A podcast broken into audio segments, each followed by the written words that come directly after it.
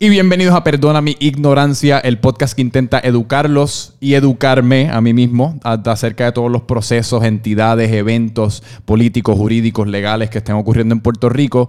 Y habiendo dicho eso, mi nombre es Franco Micheo. Estoy aquí con con tu tío. El licenciado Ángel Rodger, quien va a llevar a cabo la parte educativa de todo este proceso. Yo simplemente voy a estar aquí haciendo preguntas y aprendiendo. Y escogemos, escogimos hoy un tema súper, súper polarizante en cuanto a la percepción pública y cómo la gente se siente al respecto. Y en las protestas políticas de, Ricky Rosselló fue uno, yo te diría que después de Ricky Rosselló casi era como el enemigo número dos del pueblo. Nada ver el graffiti podías ver eh, Ricky renuncia, entonces la Junta. Exacto. Pues vamos a estar hablando de la Junta de Control Fiscal. Queremos, por lo menos yo, que, le estaba contando a Ángel antes de empezar, yo fui a todas las manifestaciones, o a muchas de las manifestaciones, y yo estuve bastante activo durante todo ese proceso, y yo veía que la gente estaba bien molesta con la Junta de Control Fiscal, casi aún más, o, justo después de Ricky Rosselló, y pues yo, pues ignorante al fin, perdona mi ignorancia, pues veía todas estas manifestaciones y la gente quejándose y en realidad sin mucho conocimiento, porque yo no conozco mucho acerca de la Junta de Control Fiscal, aparte de lo que escucho la gente decir o la molestia, o la molestia que siente la gente, pues sentía molestia y me unía a los gritos y me unía a, los reclamos, simplemente por, porque eso es lo que uno hace cuando uno está un poco ignorante y ve a las masas manifestándose de cierta manera. Así que. Te uniste al corillo. Me uní al corillo. Pero por eso estamos aquí para para aprender un poquito. Así que yo creo que la mejor, el mejor punto de partida es que exactamente es la Junta de Control Fiscal. Bueno, lo, que es la Junta es una entidad que se crea en virtud de un estatuto federal que se aprobó en junio 30 del 2016 bajo la administración del presidente Obama. Y, la, y el estatuto que lo crea es lo que ustedes han escuchado por promesa. Han escuchado eh, siempre ese término, promesa, promesa. Promesa es, es, las siglas en inglés del el título de la ley federal que se llama el Puerto Rico Oversight Management and Economic Stability Act se aprueba por el entonces presidente, se, legisla en el Congreso, eh, por presiones que habían tanto de políticos de aquí, políticos de allá, y también por los que tenían las tenencias de bono. Lo que conlleva esto, Franco y, amigos que nos escuchan, eh, Puerto Rico llegó un momento que entonces dejó, dejó de pagar los préstamos que tomó. Los préstamos se toman en financiamiento público por bono, se emiten bonos. Y sin echar culpa aquí, porque podemos ir años para atrás. Lo que hicieron los gobiernos fue tomar prestado, prestado, prestado, prestado, prestado y más prestado. Había también un elemento de que eh, por la condición jurídica política de Puerto Rico, esos bonos eran muy interesantes para los inversionistas porque habían unas exenciones también de contribuciones federales. Eh, habían triples extensiones, o sea, era un mecanismo que atraía la inversión. Y entonces ahí pues se metieron pensiones de empleados eh, públicos de Estado, pensiones de empleados privados, en fin, se crearon estas distintas entidades de inversiones eh, que invirtieron, prestaron el dinero y de momento paró, incluyendo personas del patio que lo tienen que haber visto también los distintos anuncios de distintas eh, bufetes que se han dedicado a llevar reclamaciones contra casas de inversiones eh, por, los, eh, por los mecanismos que utilizaron de vender la deuda pública como un atractivo en inversión. Pues una vez que para de el gobierno para de pagar, pues los bonistas también mueven sus palancas políticas en el Congreso y aquí tenemos a promesa. Eventualmente voy a llegar a la Junta, porque la Junta, como, como, como te expliqué, la crea promesa, pero la Junta, que ha visto Junta de Supervisión Fiscal, Control Fiscal, todo el mundo, la mejor forma de resumirlo es la Junta. Pero la Junta es un ente que aunque está adscrito al gobierno de Puerto Rico, porque no es un ente federal, el Estatuto Federal dice, esto no es una entidad federal, no es una agencia federal que es una entidad de Puerto Rico, pero una entidad de Puerto Rico que lo que va a hacer es manejar, oversee, va a, supervisar el control fiscal de las finanzas públicas y tratar de enderezar y llevar como en efecto ha hecho, porque promesa crea la Junta y la Junta fue eventualmente quien decidió radicar la petición de quiebra en mayo 3 del 2017. Pero vamos a tratar de llevarlo lo más simple posible, porque promesa también lo que persigue es crear unas reglas de juego adaptando disposiciones del Código Federal de Quiebra para aplicarle a Puerto Rico. En este caso, un territorio bajo la cláusula territorial de la Constitución Federal. Porque de acuerdo al Código de Quiebra, los individuos, las corporaciones, pueden ir a los distintos capítulos y someterle una petición de quiebra para reajustarse, para liquidar, para reestructurar su deuda. Puede ser la personal de consumidor, que es el capítulo 13. Puede ser el capítulo 7, que eso es liquidación. Eso es que, mira, no hay más salvación, voy a cerrar. Puede ser un individuo, una corporación, mira, no voy a hacer más nada, entrego todo lo que hay y que un síndico se encargue de liquidar, me relevan de las deudas y pues sigo mi vida. Capítulo 11 es reestructurar cuando han escuchado de eh, muchas eh, tiendas por departamento, muchos conglomerados que dicen, mira, se fue a la quiebra y tiene un capítulo 11, eso es que todavía sigue operando la entidad, pero se está reestructurando, está negociando con sus acreedores para entonces poder coger todas sus deudas, reestructurarlas, buscar financiamiento, buscar operación y tratar de salvarse y seguir para adelante. Borrón y cuenta nueva. Eso es. Y el capítulo 13 es lo mismo. Borrón y cuenta nueva como un individuo. ¿Qué pasa? Eh, los estados o los territorios no tienen un capítulo de quiebra. De hecho, el único capítulo que hay de quiebra para aplicarle a entidades políticas son el capítulo 9, que es a municipios y a condados y a entidades eh, creadas de esa índole. Pero los estados, California, Illinois, Nueva York, no pueden acogerse al Código Federal de Quiebra si está en un economic distress, ¿no? En, una situación financiera que está quebrada. Ok. Pues promesa le permite traer ese remedio a Puerto Rico, que es un territorio. ¿Cuál es el malestar con promesa? Que si tú vienes a ver, pues crea una entidad que va a supervisar al gobierno de Puerto Rico, que es el, eh, democráticamente electo. O sea, porque tú, pues, en las elecciones vas y escuchas las plataformas y eh, pues procedes a votar por las personas que tú entiendes que tienen un sistema de gobierno y tienen unos programas de gobierno y tienen unas iniciativas de gobierno que son las que tú entiendes que son para tu beneficio. Pero fíjate, promesa te crea la Junta y la Junta va por encima y al final del día estás poniendo a un grupo de personas que vamos a entrar en detalle quién compone la Junta ya mismo. Exacto. A correr el gobierno y son personas, es lo más antidemocrático que hay, porque tú no elegiste a esas personas.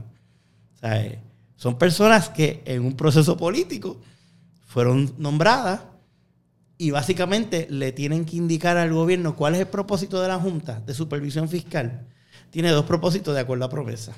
El primero es proveerle métodos a Puerto Rico para que pueda lograr lo que se conoce como responsabilidad fiscal. Mm. Fiscal responsibility. ¿Qué es fiscal responsibility? Es que tus gastos nunca excedan los ingresos. O sea, que lo que entra a tu cartera es lo único que tú tienes para repartir. Y lo otro que persigue es crearle, proveerle un acceso de nuevo al gobierno de Puerto Rico y a sus entidades a los mercados de capital a coger prestado otra vez. Porque ahora mismo nadie le presta. Nadie. Nadie. De hecho, el estatuto también, uno de los motivos para este estatuto de promesa fue que Puerto Rico tenía cerrados los mercados en ese momento histórico. Y si había alguien que la prestaba, iba a ser unos intereses. O sea, el, cargo era, era coger demasiado de prestado para un momento donde ya el, el nivel de ingreso que tú tenías era poco. Ajá. Eh, recuerda que, eh, digo recuerda, ¿verdad? Porque Puerto Rico lleva una recesión de más de 10 años. Eh, o sea, que había unos problemas económicos estructurales que este estatuto con la Junta busca resolver. Y entonces, para estar claro, cuando tú dices que están por encima del gobierno, ellos no les responden a nadie, no hay quien, no hay nadie que está como monitoreando sus acciones y, o sea, y manteniéndolos accountable por, por las cosas que están haciendo. Como está ahora mismo, el Estatuto Federal sí pone unos contrapesos, promesas a, cómo se pueden comportar. Pero la Junta, siendo una, una, entidad a quien le responde al final del día, una vez radicada la quiebra, es al, Tribunal Federal.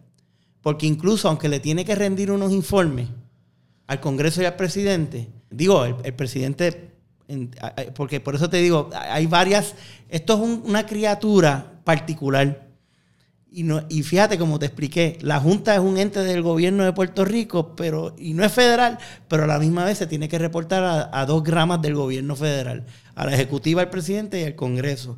Y le responde a la juez Taylor Swain, que la juez es la que está dirigiendo el proceso de quiebra. Promesa permite que la Junta haga su evaluación y radica una petición de quiebra en mayo del 2017. Al radicar la petición de quiebra, el referí es la juez. De hecho, y, se crea un procedimiento donde se recogen todas las deudas del gobierno, se recogen todas las acreencias, se buscan distintas oportunidades para ver si hay que buscar dinero que se pagó mal, eh, entre otras cosas, mecanismos de generalmente que son del Código Federal de Quiebra. Pero la idea de la quiebra es paralizar todos los pleitos contra el gobierno, darle un respiro para reorganizar y reestructurar. Y la Junta es la clave en tratar de lograr con el gobierno de Puerto Rico el plan. Me pregunta un plan que se presente a la juez y que la juez lo apruebe. Por eso, que la, la Junta no tiene necesariamente autoridad directa sobre el gobierno, sino que la Junta meramente hace una petición o la Junta meramente hace una recomendación o la Junta puede imponer estas cosas. Eso va en el curso que va pasando y por eso hay muchas peleas en, ante la juez para que decida eso. Pero hasta ahora la Junta sí tiene más poder que el gobierno de Puerto Rico en cuanto a la presentación de un plan fiscal. Por eso. Presupuesto lo tienen que someter a la Junta y la Junta lo tiene que certificar. Por eso van a, haber, visto muchas veces que el gobernador, entonces el gobernador presentó un presupuesto y la Junta no lo avaló. Y de hecho el estatuto provee, promesa provee para que incluso si no se llega a un plan que sea certificable, pues el plan que impone la Junta es el que va a regir. Y que se supone que eso se logre en un proceso de cinco años que en cinco años tengamos un plan fiscal certificable siempre para el año fiscal. Pero que lo que me preocupa entonces a mí es que la información que nos dieron es que pues iba a estar ahí como para ayudarnos a reestructurar, iba a estar ahí para ayudarnos a, a salir del boquete, pero en realidad la Junta si quisiese pudiese cada vez más y más tener poder sobre el gobierno. O sea, que, están ahí como los parámetros para la Junta, si no le gusta cómo están las cosas, casi como sobreimponerse en su totalidad. Sí, obviamente, y ahora viendo una petición de quiebra tiene que recurrir al tribunal para eso, a la juez. Pero la realidad es que al final del día, la Junta, que está compuesta de siete miembros, y de esos siete miembros, seis son seleccionados, seis son nombrados por el presidente de los Estados Unidos, de unas listas que le proveen el speaker de la Cámara Federal, el, presidente de la Cámara de Representantes Federal, el líder de la, de la, mayoría en el Senado, el líder de la minoría en el Senado. O sea, hay seis que son individuos que son nombrados por el, presidente de los Estados Unidos. Pero el único miembro de Puerto Rico, cuando digo de Puerto Rico es que representa al gobierno de Puerto Rico, es el gobernador o el designado del gobernador, en este caso es de la gobernadora y el designado para ese efecto y es un miembro ex oficio, en otras palabras, que está ahí por, por ser el, gobernador, pero no tiene derecho al voto en las decisiones de la Junta. De la manera que yo lo estoy interpretando ahora, y me puedes corregir si me equivoco, es que en realidad esta Junta de Control Fiscal tiene los intereses de Estados Unidos primero y los de Puerto Rico segundo. Los que están en contra de la Junta dicen que tienen los intereses de los bonistas o de los intereses del gobierno federal primero. Los que están a favor de la Junta entienden que son personas eh, conmesuradas que están buscando el bienestar de Puerto Rico. Así que es una cuestión de interpretación. Pero la realidad es que la Junta sí tiene más poder por ese estatuto federal. O sea, eso, que no quepa duda, si el plan fiscal que el gobierno de Puerto Rico no es certificado, le somete a la Junta, no es certificado por la Junta, es el que la Junta diga. Y ahora la razón, obviamente Promesa proveía para esas, esas cuestiones de certificaciones, ver cuántos son los verdaderos ingresos. El propósito de Promesa le, le pone unos deberes a la Junta de buscar responsabilidad fiscal y buscar que se cumplan con ciertos parámetros de contabilidad que sean eh, apropiados para, uno, reestructurar la deuda, dos, salir del endeudamiento y estar en un plan más real. Me explico. Que lo que entre sea suficiente para proveer los servicios. La Junta por el Estatuto Federal le requiere que tiene que garantizar proveer los servicios esenciales. Y también tiene que garantizar que se pague la deuda. Ahora, no es pagar la deuda completa. La deuda será objeto de negociación. Pero cuando entramos ya con la petición de quiebra, todo eso se tiene que llevar ahora ante la juez. Que esa es la persona entonces que la, pregunta que yo tenía es quién decide y cuándo se decide Que, está corriendo como ellos entienden que debe correr la, juez. Porque si no se hubiese radicado una petición de quiebra, pues no entra la juez en el, en el, en el, en el panorama. De hecho, la petición de quiebra, la Junta, eh, por promesa, tiene, tiene eh, la potestad de decidir cuáles entidades de Puerto Rico se someten a quiebra. Hasta ahora, la quiebra de Puerto Rico de promesa son cinco casos. Están todos en uno, unidos, pero son cinco casos.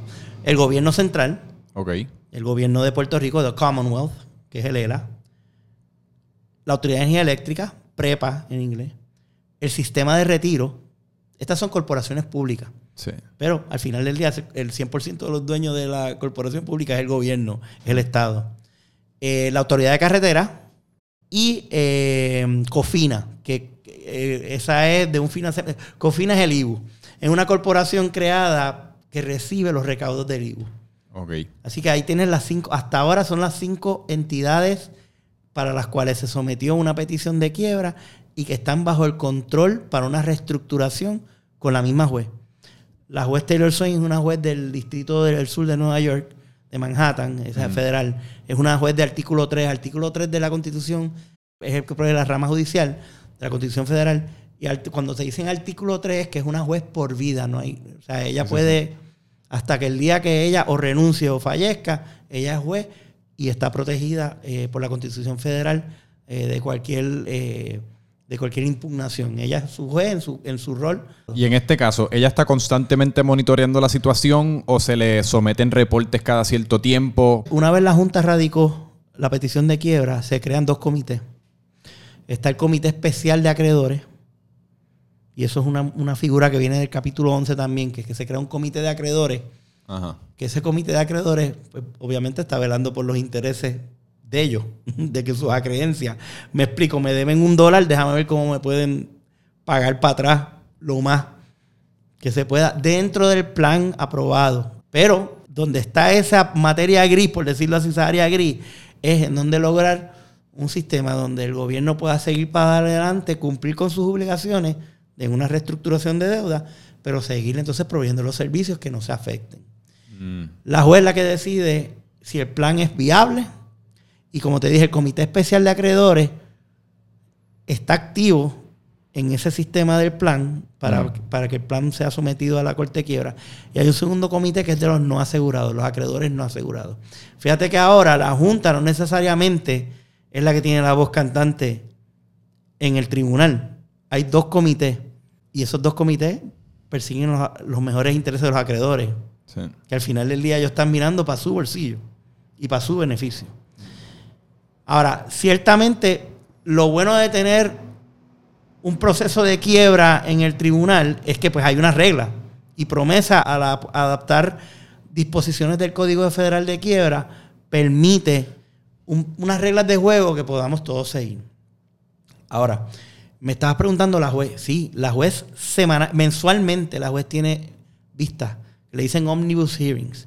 De hecho, la próxima es el, miércoles, eh, mañana, eh, eh, septiembre 11.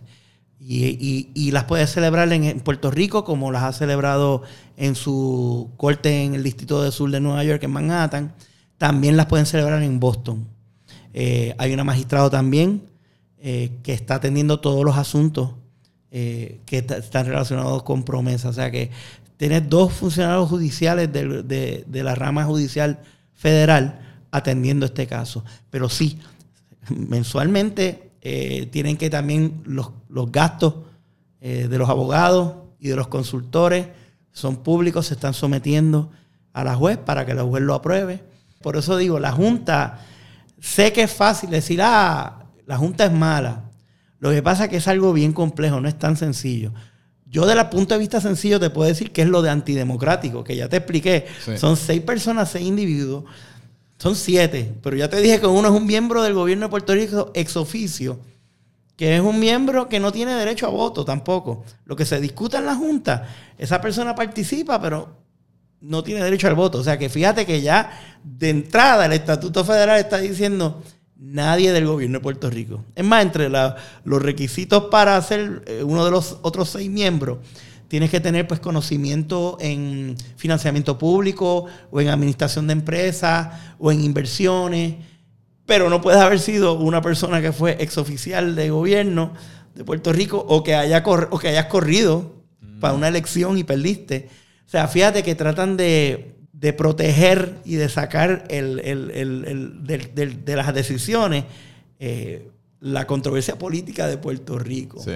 Digo, hasta cierto punto, de nuevo, según mi interpretación, están casi como tratando de sacar al puertorriqueño de las decisiones de Puerto Rico. Y se puede entender que sí. Eh, ciertamente ahora mismo hay unos componentes, hay unos miembros de la Junta que sí son con raíces puertorriqueñas o que han, residen aquí y que tienen pues consideraciones y entienden. Eh, pero al final del día, ya te dije el propósito de la Junta según el caso de promesa. Buscar responsabilidad fiscal para el gobierno de Puerto Rico. Y lo otro es prepararte para que tú tengas acceso a los mercados. Porque la realidad es, gente, así como operan todos los gobiernos, se coge prestado, para eso son los bonos.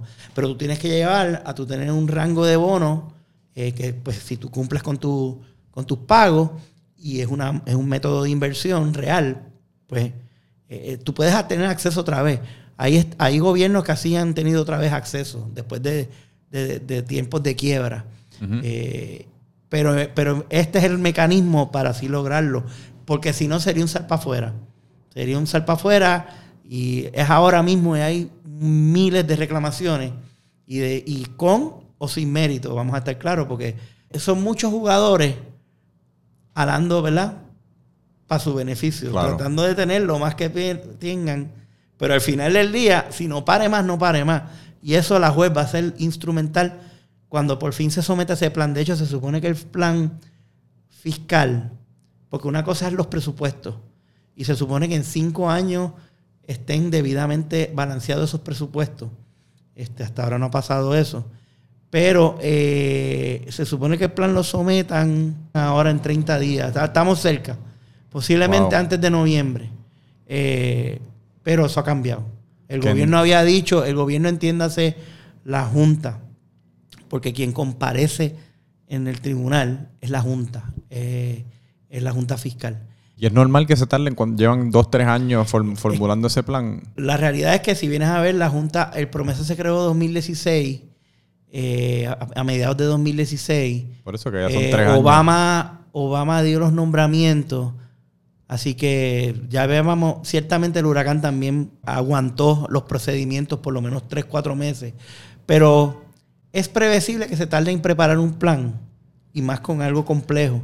Y acuérdate que aquí, para colmo, son cinco quiebras, porque estamos hablando, eh, yo te estoy hablando de la del gobierno, pero Prepa tiene su plan. Sí. Entonces tiene sus negociaciones, o sea que se puede tardar.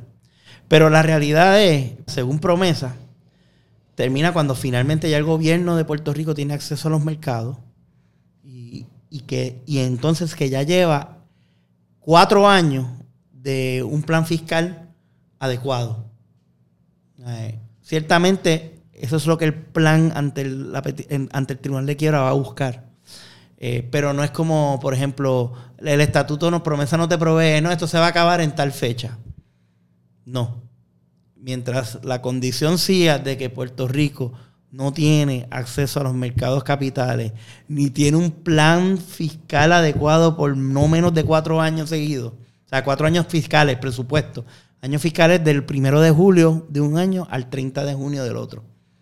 Así que tiene que tener por lo menos cinco años cuadrado la cosa. Me preocupa que después puedan buscar, seguir buscando las razones y las maneras de por qué la Junta de Control Fiscal debe permanecer aquí y en realidad podemos estar bajo ella, sabe Dios por cuánto tiempo. Porque después. legítima. Porque se convierte entonces en algo subjetivo. No necesariamente hay mucha objetividad. Por eso ciertamente ayuda la petición de quiebra en, ante la juez, porque sí hay unas reglas de juego ahí que lo van a encaminar. Eh, y por lo menos lo que yo he leído es que eh, los miembros actuales de la Junta eh, pues han ido a la gobernadora y están tratando de, de mover este caso eh, para una, para una salida inmediata. Por lo menos eso fue lo que leí en la prensa. Pero en teoría, estamos aquí hablando en teoría. En teoría, puede estar 10 años, puede estar 15 años. Porque Por fíjate te que una vez que tenga un plan fiscal aprobado, y ahí está también el deber de la, de- de- del gobierno, porque volvemos a lo mismo.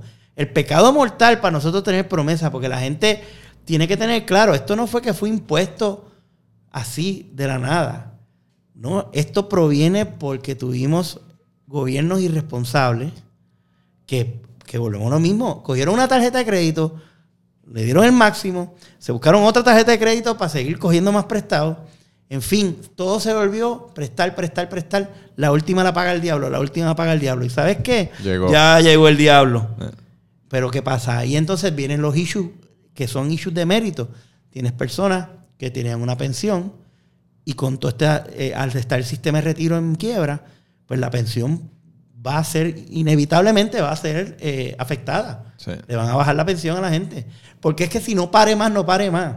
Lamentablemente, aprendimos que eso no nos va a llegar. Siempre pensando que se va a lograr. Ahora, promesa sí tiene un elemento. La verdad es que no lo he visto activo. Y la Junta ha expresado públicamente que lo está buscando de desarrollo. Porque hay hasta un grupo de trabajo, un task force congresional que le tiene que rendir unos informes. Porque también se está buscando, ¿te acuerdas que te dije promesa? Economic stabil- stability. Sí. Pero para tener economic stability tienes que tener desarrollo. Y ese elemento de desarrollo también es algo subjetivo. O sea, la realidad es que promesa, la forma que yo lo veo es, buscó establecer unas reglas de juego, pero al final del día hay mucha subjetividad todavía. Mucha. Hay muchos intereses, hay muchos grupos chocando. Todo el mundo va a jalar para su lado. Todo el mundo va a querer estar beneficiado dentro del proceso. Ese elemento de todo el mundo jalando para su lado, uno pudiese argumentar que es lo que nos, lo que nos metió en el boquete en, en Sí. primera instancia. Vamos a ponerlo de esta forma, Franco. Se abrió para que entrara más gente a buscar lo suyo. Porque Exacto. antes era, olvídate, cógete prestado, vamos a seguir emitiendo bonos. Sigue, olvídate, olvídate. El, el ulti- de hecho, nada más para, para, para que tú veas lo complejo y abarcador que es esto. Y que los intereses están todo el tiempo peleando. Eh, la UTIEL ahora ya llevó el certiorari y esto se va a ver con, con el Supremo. El Supremo expidió, el Supremo de los Estados Unidos. Los nombramientos de los actuales componentes de la Junta fueron impugnados por acreedores eh, en, en el, en el procedimiento de quiebra. La juez Taylor Swain dijo que eran constitucionales. Básicamente es que la forma en que promesa estaba hecho, el, el presidente los, los nomina, pero no estaban sujetos a ser confirmados con el consentimiento y, consentimiento y confirmación del Senado de Estados Unidos. Eso se llama el Appointments Clause, o sea, las nominaciones. Cuando el presidente nombra, el Senado, que es la Cámara Alta en la federal, tiene que dar su consentimiento, consejo y consentimiento. Pues primer circuito de Boston dijo, sí, es verdad, es inconstitucional, viola el Appointments Clause, pero lo puso que es algo prospectivo. Por eso le dio un término al presidente Trump para que Trump entonces nombrara. Hubo un disloque en ese momento y especulación porque se creía que iban a nombrar, ya te dije, son listas que someten el speaker de la Cámara, el líder senatorial de la mayoría senatorial, el líder de la minoría senatorial, que pueden ser Emerson Jones, puede ser personas que no tengan relación alguna con Puerto Rico. Después que cumplan con los criterios de elegibilidad, que conozcan de administración de empresas, de inversiones, de financiamiento. Mm. O sea, Trump podía haber puesto otra gente. No las puso. Renominó a estas personas, las que están Las mismas. Las mismas. Wow. Porque el término se supone que es de tres años. Y estamos cerca de ese término, ya en el 2020. Ah, el La- término de, esta- de, de los siete individuos que están dentro de la Junta de Control Fiscal son tres, tres Ese- años. Obviamente el de Puerto Rico es ex oficio, que eso es- depende de quién es el gobernador o gobernadora. Ok. Pero los seis que son nombrados por el presidente de los Estados Unidos tienen un término de tres años, pueden continuar en el mismo término hasta que se nombre, se nomine un sucesor. Y, Pero y sí, pueden repetir término. pueden repetir término. O sea que en teoría pueden seguir siendo Ahora mismo, digo, no sé si los tres años están corriendo de cuando los nombró Obama, porque al declararse inconstitucional, pues es nulo. Este, pero el primer circuito lo que dijo fue, mira, todo lo que se ha hecho hasta ahora, yo no lo voy a echar para atrás, lo voy a dar caer prospectivo, arréglalo. Trump nomina. Y Trump nominó. O sea que la nominación sería tres años desde este nombramiento. Ah, pero, ojo, la UTIEL está impugnando eso, porque lo que está diciendo, no, no, no, es que tiene que ser retroactivo. Y por lo tanto, todo lo que ha hecho la Junta, incluyendo hasta la petición de quiebra, radicada por estas cinco entidades, es nulo. Yo no sé si, cómo va a resolver el Supremo eso. Lo que sí va a pasar otra vez, inevitablemente, es que Puerto Rico, una vez más, va a tener un rol en una opinión del Tribunal Supremo donde se va a salir la cruda realidad de lo que es ser una colonia, de no tener derechos plenos, de la ciudadanía de segunda clase que tenemos, de que estamos sujetos a la cláusula territorial. El primer caso que sacó eso es Pueblo versus Sánchez. Eh, si ustedes buscan Pueblo versus Sánchez, van a ver lo que pasó ahí. Ahí es que por primera vez el Supremo de Estados Unidos dice, no, sí que Puerto Rico es un territorio. y territorio es igual que una colonia. tú no tienes control. Aunque Promesa tiene una disposición que dice que el Estatuto Federal de Promesa en ninguna forma va a afectar el derecho de autodeterminación de Puerto Rico. Pero al final del día, el propio Promesa reconoce que estamos bajo la cláusula territorial de la, de la Constitución. Y la cláusula territorial, gente, al final del día es que quien manda aquí es el Congreso de los Estados Unidos. Si somos Estado ya es otra cosa, y si somos un país independiente sería otra. ¿Y una cosa como esta, tiene algún tipo de precedente que tú sepas? Lo que pasa es que precisamente el promesa coge, eh, adopta eh, disposiciones del capítulo 11 de quiebra, de la reestructuración, y del capítulo 9. Pero generalmente en el capítulo 9, eh, por eso que es, es la adaptación de varias disposiciones para crearla para un territorio. ¿Te acuerdas que te dije al principio? Los estados ni los territorios tenían acceso al Código Federal de Quiebra. Los municipios y los condados sí. Pero en esos casos de capítulo 9 es el municipio o el condado el deudor. Y el deudor es el que radica el plan, eh, perdón, la petición de quiebra. ¿Aquí quién la radicó? La Junta. Mm. Porque en el municipio es el que tú, el, que tú elegiste. Ya sea el mayor, ya sea el county, el county, este, el county board, el school board. O sea, son gente que se, se eligió y generalmente los municipios, el capítulo 9 tiene un set de disposiciones que aplica la reestructuración de la deuda municipal y la reorganización. Okay. Y, pero no, ah, digo, siempre van a comparar y deben haber escuchado que comparan a Puerto Rico con Detroit. Eh, Detroit ya salió de la quiebra, pero ahí tienes un ejemplo. Pero hay elementos que se pueden usar del capítulo 9, pero promesa incorpora otro. Es que esto, esto definitivamente fue un estatuto hecho especialmente para esta situación. Y por lo tanto, al adaptar distintas cosas, estamos entrando en áreas que no han sido navegadas antes. Mm. Y entonces, ahí es que entramos los abogados, para, porque un abogado, el, rol del abogado es leer, interpretar, y uno va a, a argumentar por los mejores intereses de su cliente de acuerdo a la ley. Y la ley, al tener todas estas distintas eh, disposiciones, que no es que son inconsistentes, lo que pasa es que son disposiciones a veces no tan claras, pues permite este, estos, estos argumentos. El mejor ejemplo que te puedo dar es ese. Fíjate que el, el, Estatuto Federal dice, no, aquí el presidente va a nominar de lo que le someta al Congreso, tanto Senado como Cámara de Representantes, y no tiene que ir al Senado. Pues ya la rama judicial federal dijo, no, eso está mal tenías que ponerlo para el Consejo de Consentimiento del Senado. Y ahora el Supremo se va a expresar sobre eso. En teoría, ¿qué puede pasar? Mira, todo eso para atrás está hecho mal.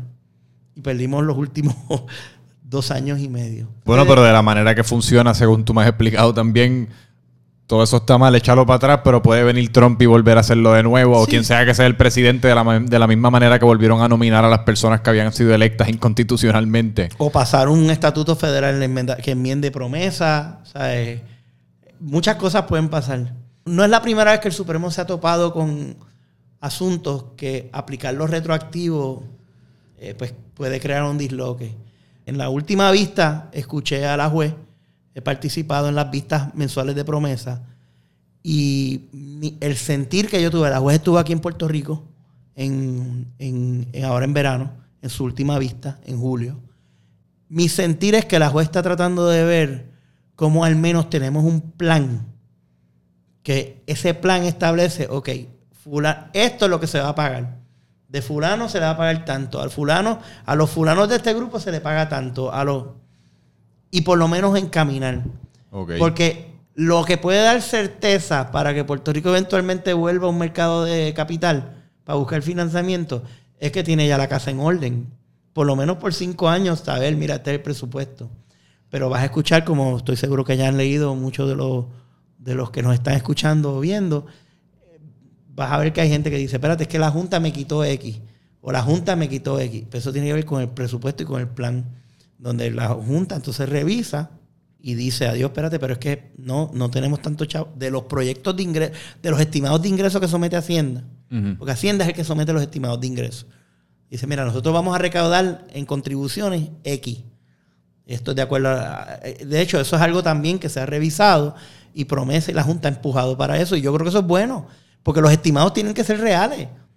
O sea, tú no puedes estar pensando en pajaritos preñados. O sea, tiene que ser lo que entre. Y si, se, está haciendo gestiones para recaudar correctamente y evitar la deviación contributiva, mejor todavía. Ahora, eso no significa que puedo pagar todo 100%. Pues hay que ver lo correcto. Y buscar lo que es esencial. Ahí está la pregunta. A lo mejor para el secretario, me voy a poner yo que soy el secretario de Agricultura, pues para mí es esencial un programa. Pero en la, en la presentación del presupuesto a la Junta para certificación, dice, no, eso es mucho dinero para eso. y ahí viene el elemento antidemocrático que te hablé al comienzo. ¿A quién yo elegí? Yo elegí una plataforma de gobierno que dijo, por ejemplo, estas son las cosas que yo voy a poner, estos son los programas que yo voy a poner en vigor. Y ahora tengo a alguien que no está electo por el pueblo diciendo, no, es que eso no, eso no es bueno. Eso no, va a ser, eso no va a ser viable. Choca, pero es la realidad. Y honestamente es la realidad de la condición política de Puerto Rico.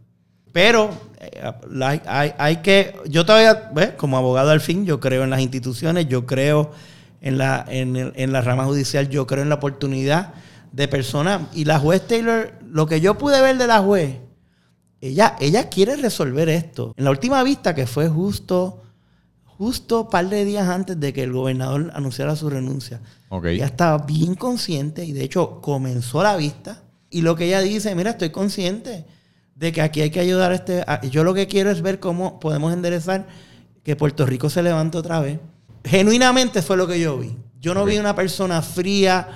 Ahora, depende de lo que le sometan también. Porque el propio gobierno, te voy a dar otro ejemplo, el gobierno mismo ha seguido impugnando cosas que hace la Junta, porque lo pueden hacer bajo la juez.